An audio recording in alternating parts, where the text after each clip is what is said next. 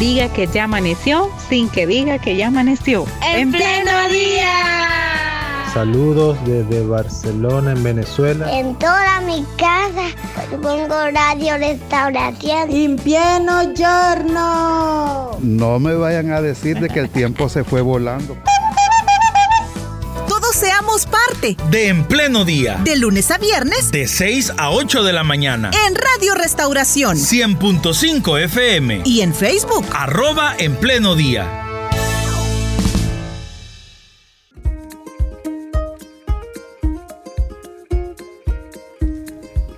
Bien, en la medida de lo posible hay que garantizar un futuro mejor para nosotros, para nuestra familia. Hablemos hoy de soberanía alimentaria con esta alza de precios a nivel mundial, creo que la preocupación es para todos. Pero, ¿de qué se trata la soberanía alimentaria? ¿Cómo puedo garantizar un mejor futuro? Hoy nos acompaña el director de incidencia de la Unidad Ecológica Salvadoreña UNES, Luis González. Luis, gracias por acompañarnos una mañana más en Radio Restauración. Buenos días y bienvenido. Buenos días, es un gusto poder compartir, eh, poder hablar temas importantes como es la seguridad y soberanía alimentaria y pues la necesidad de que el pueblo salvadoreño pues cuide los bienes ambientales para que nos puedan seguir prestando vida y vida con dignidad. Esto, Luis, es un derecho. Cuando nosotros hablamos de soberanía alimentaria, es un derecho del ser humano. Pues hoy por hoy lo que ha reconocido Naciones Unidas es el derecho humano a la alimentación. Ahora bien, esta alimentación hay varias formas de poder acceder a ella. Una puede ser garantizando la seguridad alimentaria, que es que uno tenga alimento de calidad y en cantidad suficiente para una vida digna. Y eso pues puede ser alimentos producidos dentro del país o fuera del país, incluso alimentos que no necesariamente sean a los que culturalmente estemos acostumbrados. Pero cuando hablamos de soberanía alimentaria, es la capacidad que tiene un país de producir todos los alimentos que necesita su población y que estos sean culturalmente aceptados. Es decir, eh, si hay una crisis alimentaria, no, no necesariamente la población va a querer alimentos que sean raros, que sean normales en otros países, pero acá no. Entonces, cuando se habla de soberanía alimentaria, es esa capacidad de decidir qué quiero sembrar, cuándo lo siembro, cómo lo siembro, cómo lo cosecho para mi alimentación y cómo lo preparo. Es esa capacidad de decisión y sin duda es importante porque hay momentos que tal vez se puede garantizar eh, seguridad alimentaria, pero también se puede perder. Por ejemplo, recordemos en el 2020 que se cerraron fronteras por el inicio de la pandemia y en El Salvador nos quedábamos sin comida. Es decir, había dinero para comprar alimentos, pero no habían en los supermercados, en las tiendas, en los mercados, porque se cerraron fronteras. Y ahí se empezó a ver la necesidad o la importancia que se venía planteando desde hace muchos años de que El Salvador tiene que tener la capacidad de producir toda la alimentación que necesita. Maíz, frijol, arroz, eh, hortalizas, frutales, para que no nos ocurran situaciones como esas. Luis, ¿y por quién pasa la responsabilidad de poder tener un El Salvador con soberanía alimentaria, porque de repente puede haber alguien acá que nos está escuchando y pensar que la responsabilidad al 100% quizás sea del gobierno, quizás sea del Estado, o de repente tenemos a alguien que nos está escuchando en estos momentos y dice, eh, bueno, yo, bueno, cultivo mi maíz, tengo atrás de mi casa ahí unas pequeñas parcelas con tomate, chile, cebolla, eso ya puede irse configurando como soberanía alimentaria o no. Es correcto, es decir, hay personas, familias, comunidades que se pueden denominar soberanas alimentariamente en este momento. Es decir, yo conozco experiencias de comunidades que producen lo necesario para sobrevivir. Producen eh, hortalizas, granos básicos, frutales, incluso conozco algunas fincas agroecológicas que son autosuficientes. Pero cuando hablamos de que no tenemos soberanía alimentaria, estamos hablando a nivel nacional. Decir, para el abastecimiento de toda la población, casi somos soberanos alimentariamente en el tema de producción de maíz. No así el caso del frijol, no así el caso del arroz, que viene de Guatemala, Honduras, Nicaragua, en algunos momentos de México, hasta de China en algún momento con el frijol. Eh, y así también el tema de frutales, hortalizas, leches, carnes.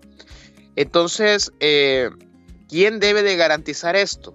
O sea, el derecho humano de alimentación debe ser garantizado por el Estado. Es decir, todos los derechos, todos los derechos humanos deben ser garantizados por el Estado.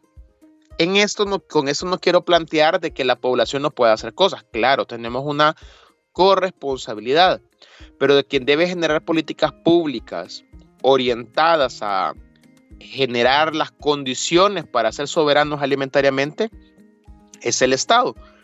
¿Cómo puede hacer esto? Bueno, generando una Reserva Nacional de Alimentos, generando un instituto regulador de abastecimiento como existió en el pasado, o sea, para poder comprar la producción a, los agricultores y agricultoras y que no lo golpee el precio internacional de, algunos insumos o, la crisis del petróleo que también ha, ha, impactado en el sector agrícola. Pero hay que decirlo que en los últimos años hemos estado perdiendo capacidad de ser soberanos alimentariamente. Incluso este 2023 lo iniciamos con la canasta básica más cara de la historia, es decir, 245 dólares en lo urbano y 185 dólares en lo rural, lo cual es, gravísimo porque los 22 productos de la canasta básica alimentaria estaban muy caros y eso que somos de los países que tienen menos productos en su canasta básica alimentaria. Es decir, en El Salvador tenemos eh, en, el área rural 15 productos y en la urbana 22, que es la más baja de la región eh, centroamericana, comparada, por ejemplo, no sé, con con Costa Rica que tiene 52 productos, Nicaragua 53, Guatemala 34, y sin embargo, en todos estos productos eh, estaban con un alza en los precios, impactando los bolsillos, la economía, la calidad de vida de la población en El Salvador. Bueno, y hablando de esto de precios, hay un alza de precios de todo a nivel mundial. Entonces, ¿esto cómo viene a impactar para que haya alimento en nuestros hogares.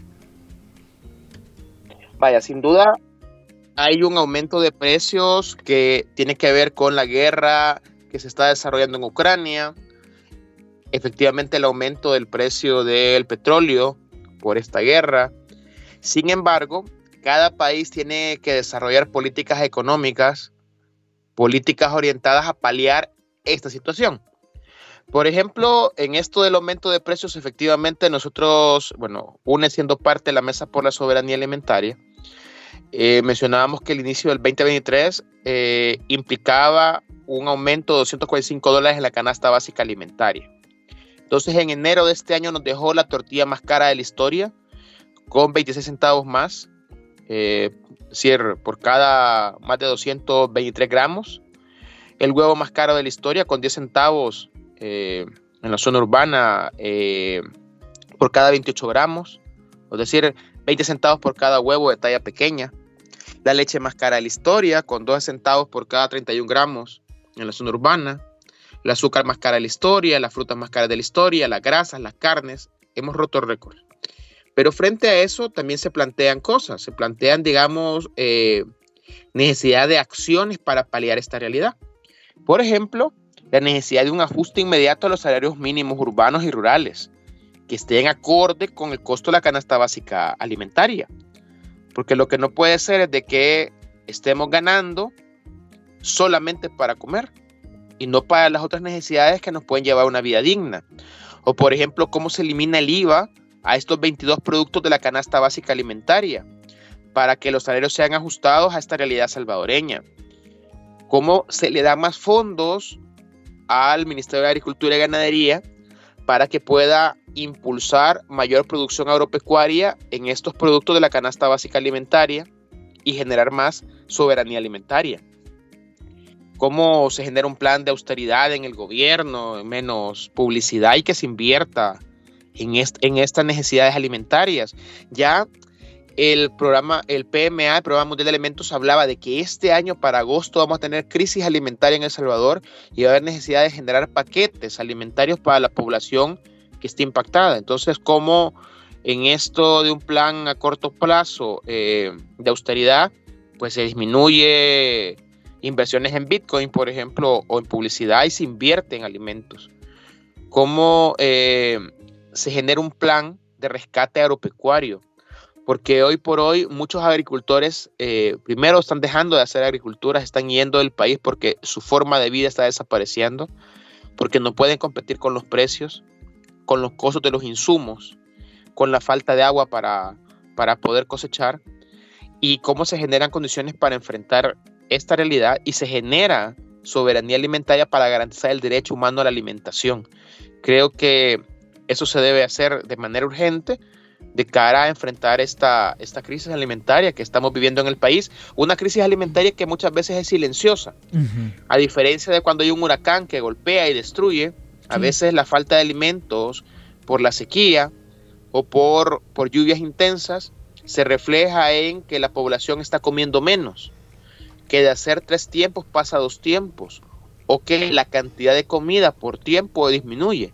Y muchas veces no se le presta la atención necesaria a estos niveles de falta de alimentación y de desnutrición que padecen las comunidades más pobres y vulnerables a nivel nacional. Luis, y esto de la soberanía alimentaria pasa también por el tema de la calidad de la comida. Yo hago esta pregunta porque la, FAO, el Programa de las Naciones Unidas para la, Alimentación y la Agricultura, eh, hacen estudios de nuestro país eh, a cada rato, pero el, entre el 2019 y el 2021, la FAO sostiene que 3 millones de salvadoreños, eh, un poquito menos de la mitad de la población, eh, no tuvo el dinero suficiente o los recursos para llevar una dieta saludable. Es decir, sí se comía, digamos, pero, pero e, e, este estudio no es por la cantidad de comida, sino por la calidad, por el tema de la dieta saludable. Esto también encaja dentro de, dentro de la soberanía alimentaria. Es correcto, es correcto. Es decir, cuando uno habla de el derecho a la alimentación o de acceder a una soberanía alimentaria, se habla de alimentos en calidad y cantidad suficiente para una vida digna en eso también se habla de los alimentos inocuos, es decir, alimentos que no nos vayan a enfermar. Y en ese sentido es la diferencia entre seguridad y soberanía, porque en seguridad alimentaria a mí me dan de comer lo que sea. Me pueden dar hamburguesas, me pueden dar sopas instantáneas, me pueden dar bebidas carbonatadas y eso me va a llenar la, la panza, me va a llenar la barriga. ¿Qué tan saludable es esto? Pues habría que discutirlo y habría que evaluarlo hay que mencionar cómo en países como en México hay un problema de obesidad que se debe a una mala nutrición. Y ahí se van generando otro tipo de problemas, como el tema de colesterol, triglicéridos, enfermedades eh, vinculadas al corazón, el tema de azúcar o diabetes. Entonces, en ese sentido, si acá a la población se le está dando alimentos que le llenen, pero que no les nutran, es decir, alimentos llenos de químicos, por ejemplo, muchos alimentos con glutamato monosódico, que es un, componente químico que lo utilizan como un acentuador de sabor en mucha de la comida procesada. Entonces, es un elemento que en varios países hay estudios que lo vinculan como un cancerígeno. Y aquí tenemos eh, niños y niñas que están comiendo eh, productos, o sea, comida rápida, eh, boquitas, la que le llaman, que tienen este componente. O que tienen colorantes artificiales, saborizantes artificiales, que también están con compuestos químicos que pueden afectar la salud. En los casos más graves, alimentos con un alto contenido transgénico, es decir, productos que han sido alterados genéticamente desde su cultivo o en su procesamiento y que también tienen impactos en la salud y que acá en El Salvador todavía, bueno, teníamos una prohibición eh, en la ley de semillas al, cultivo de transgénicos, pero fue eliminado el artículo 30. En la ley de protección del consumidor eh, se habla de que se, ha tenido, digamos, una mayor circulación de transgénicos porque hay un artículo que hay una interpretación amplia, digamos, en que no se pueden vender eh, productos transgénicos si no están adecuadamente etiquetados. Sin embargo, esto no, esto aplica, digamos, para la producción transgénica eh, de manera, digamos, de materia prima, es decir, una papaya transgénica, una zanahoria transgénica. Sin embargo, no nos protege de aquellos productos ya procesados que puedan tener trazas transgénicas, por ejemplo, galletas, eh, pan, eh, sopas instantáneas que puedan tener productos transgénicos, o sea, se han elaborado de soya, trigo transgénico, eso no está regulado o, no lo quieren interpretar así. Entonces creo que aquí es importante que revisemos eh, las etiquetas de los productos, revisemos lo que estemos comiendo o que consumamos a nivel local, producción nacional, que sepamos que es orgánica, que no es transgénica. Entonces, sin duda, eh, cuando se habla de esto del derecho de alimentación y soberanía alimentaria, refiere a esa, a esa alimentación que no nos va a causar daño, que no nos va a enfermar, que no nos va a intoxicar o contaminar. Bueno, a título personal, ¿qué medidas podemos tomar a fin de garantizar que haya alimento adecuado en nuestra mesa en los próximos meses? Buena pregunta. Yo creo que un primer paso es analizar qué consumimos. Es decir, en nuestro hogar, en nuestra familia, qué es lo que consumimos, porque también hay que decirlo de que hay que generar hábitos eh, alimenticios más saludables. Entonces, si es que comemos comida rápida, si es que comemos eh, comida con estos elementos químicos o transgénicos que, que he mencionado, y pues primero hacer un cambio y consumir alimentos de mejor calidad. Esto pasa por reducir el consumo de alimentos procesados o procesados químicamente y consumir más productos eh, orgánicos, naturales, cultivados, producidos a nivel nacional, comunitario.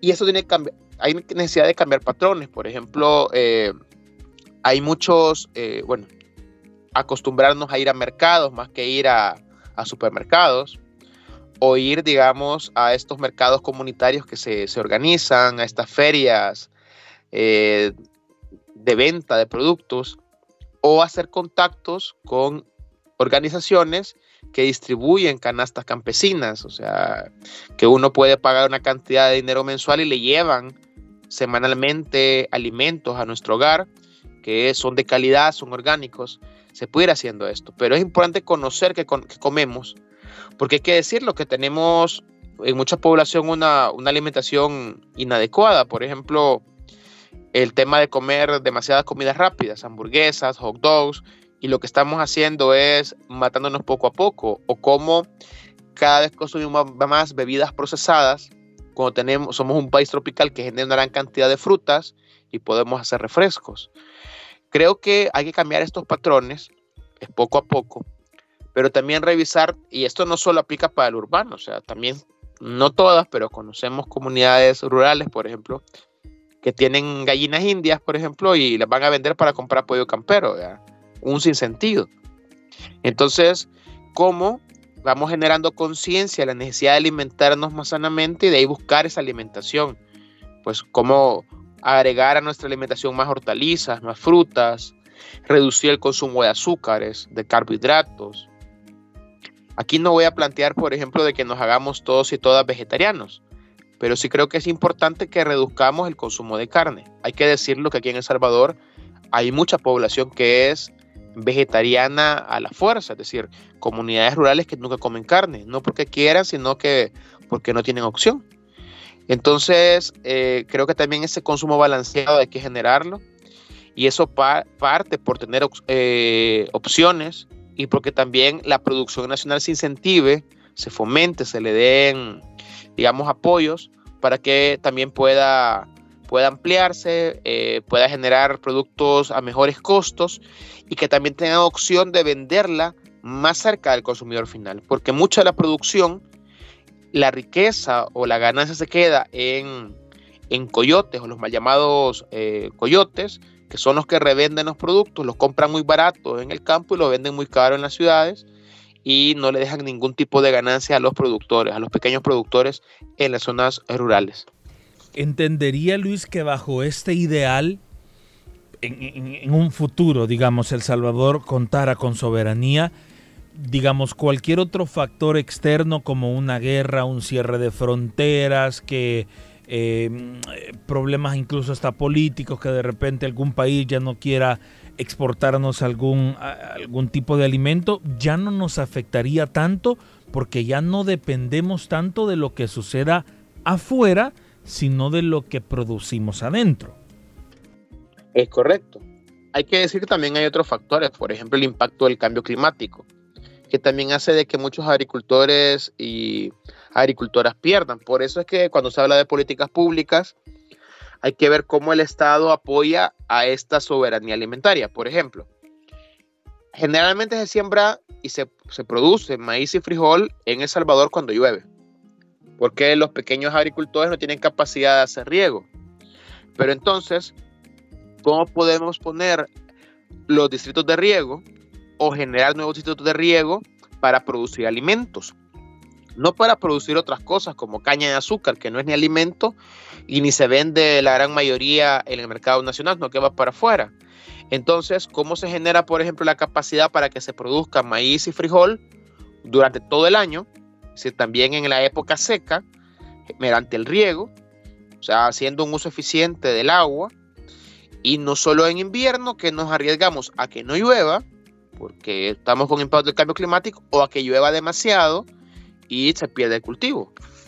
Como también esto hay que revisar qué es lo que nos es más necesario. Por ejemplo, lo que mencionaba como ejemplo, tener más de 100.000 manzanas de caña de azúcar, que nadie se va a morir sin consumir azúcar, o mejor destinar más tierra para producir maíz y frijol, hortalizas, frutales, o el tema de, la producción de carne. Eh, sin duda es importante, pero en muchos territorios se destruye manglar o se destruye bosque para tener áreas de pastizaje de ganado habría que ver cuánto es lo necesario, cuánta de esa carne, leche, producción de queso queda en el país eh, para poder usar eficientemente nuestro territorio en lo que más necesitamos. Creo que eso, esa parte de la gestión productiva agropecuaria debería ser la, el Estado, por medio del Ministerio de Agricultura y Ganadería, eh, para poder garantizar soberanía alimentaria, de manera que efectivamente, como tú lo mencionas, si hay una guerra, si hay un desastre que afecte a la región, si hay una nueva pandemia, no nos afecte en poder alimentarnos adecuadamente y poder garantizar nuestra eh, soberanía alimentaria y nuestro derecho de alimentación. Bueno, muy bien, a tomar en cuenta entonces los puntos planteados hoy sobre la mesa. Le damos gracias a Luis González por haber estado hoy con nosotros. Gracias, Luis. Es un gusto poder compartir, hablar de estos temas tan importantes eh, con ustedes y con todos sus radioescuchas. Muy bien, feliz día. Tenemos que ir previendo el futuro, ¿verdad? O sea, el futuro no nos puede caer de sorpresa mm. si desde ya nosotros damos pasos firmes hacia ese futuro, que es lo que buscamos. Vaya, por ejemplo, esto de, los cambios de, de alimentación, ¿verdad? Vaya, uno de nuestros oyentes decía, o, o, nos escribe, ¿verdad? Si comida saludable puede ser comer pollos, los huevos, ¿verdad? Puede ser que alguien se limite y diga, no, yo carne prefiero no comer ni nada de lo que venga de, de animales, sino solo vegetal. Si usted se asesora bien, por ejemplo, con un nutricionista y sabe cuáles son las cantidades y qué tipo de alimentos necesita su organismo, para sustituir, por ejemplo, las carnes, ¿verdad? Y puede hacerlo. Pero sí es de comenzar a tomar acciones que nos lleven a un mejor futuro y garantizarlo para nuestra familia. Y este consejo de preferir los mercados antes de los supermercados. Eh, es un consejo que yo oigo muy repetitivo, muy repetitivo, así que eh, tomémoslo en cuenta porque mucha razón hay y ustedes lo saben del ahorro que existe entre comprar en un supermercado y comprar en un mercado, algunos productos, ¿verdad? Eh, eh, lo, que logremos encontrar que en tema de alimentos, yo creo que prácticamente cualquier alimento puede ser encontrado en, un mercado. Muy bien, son las 7 de la mañana con 53 minutos. Nos vamos a ir una brevísima pausa musical. Un saludo a quienes estuvieron atentos de nuestra transmisión a través de Facebook Live Vamos a cerrar acá nuestro Facebook Live, Facebook Live, pero recuerde que nos puede seguir escuchando a través de la frecuencia nacional 100.5.